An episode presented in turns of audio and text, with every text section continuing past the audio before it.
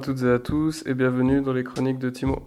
Aujourd'hui on se retrouve pour parler de la finance et pour aborder la question du marché des obligations suisses.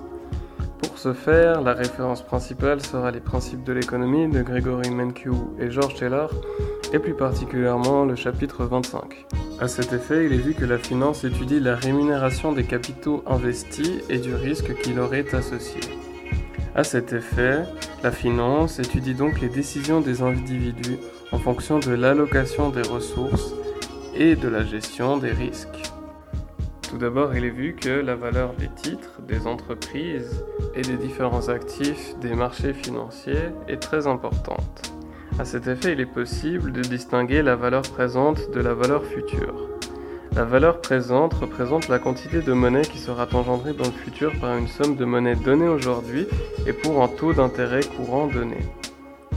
La valeur future représente quant à elle la quantité de monnaie qui sera engendrée dans le futur par une somme de monnaie donnée aujourd'hui et pour un taux d'intérêt courant donné au fil des ans. À cet effet, le taux d'intérêt est habituellement représenté par petit r dans les calculs mathématiques.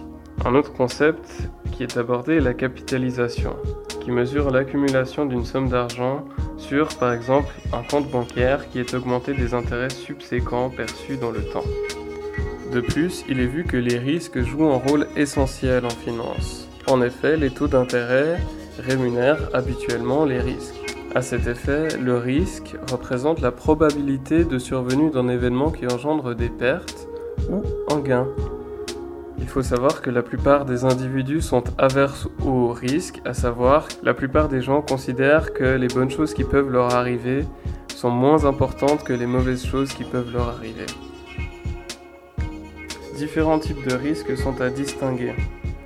Il existe par exemple le risque idiosyncratique, à savoir un risque qui affecte un acteur économique unique. Il est à distinguer du risque systématique, qui est un risque qui affecte simultanément tous les autres acteurs économiques. Les opérateurs au sein des marchés financiers réalisent des arbitrages entre risque et rendement, puisque le rendement rémunère le risque. Différents opérateurs au sein des marchés sont à distinguer. Il existe par exemple les spéculateurs, les arbitragistes et les opérateurs en couverture aussi appelés hedgers. Les hedgers utilisent par exemple la diversification pour réduire les risques. La diversification consiste en la réduction de risques résultant de la substitution d'un risque unique par un large ensemble de risques plus faibles et non reliés. Un adage populaire veut que la diversification d'un portefeuille rime avec la diminution du risque qui lui est associé. Enfin, différentes analyses permettent d'attribuer de la valeur aux contrats ainsi qu'aux entreprises des marchés. Le livre fait par exemple référence à l'analyse fondamentale qui est l'étude des états comptables des projections d'une société afin d'en déterminer la valeur. Différentes hypothèses d'analyse permettent également de décrire les tendances des marchés financiers.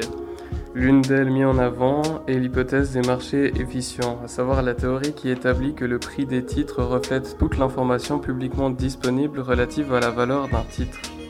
Une autre hypothèse décrit une marche aléatoire des marchés financiers, à savoir que le cheminement d'une variable, en l'occurrence les prix des titres, sont impossibles à prévenir. De nombreux économistes s'entendent sur le fait que les marchés sont irrationnels et difficiles à prévoir. Le marché des obligations côté suisse, estimé à environ 800 milliards de francs, semble petit à l'échelle mondiale, comptabilise un marché fin septembre 2019 s'élevant à près de 110 000 milliards de dollars. L'intérêt peu marqué des investisseurs étrangers pour le marché obligataire suisse s'expliquera en partie par la bonne gestion des finances d'État, selon Daniel Varela.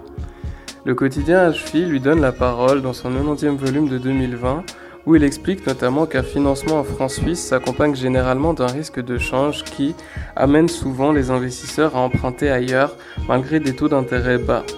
Il est également vu que la majeure partie des emprunts privés suisses ont un bon rating officiel et font figure de bons élèves des communes et cantons qui ont su faire passer un taux d'endettement d'environ 50% au début des années 2000 à environ 30% avant la crise du coronavirus. En ajoutant à cette gestion financière une réglementation contraignante quant à la proportion des débiteurs étrangers et la qualité des émetteurs, il paraît peu probable que la Suisse attire massivement les investisseurs étrangers prochainement.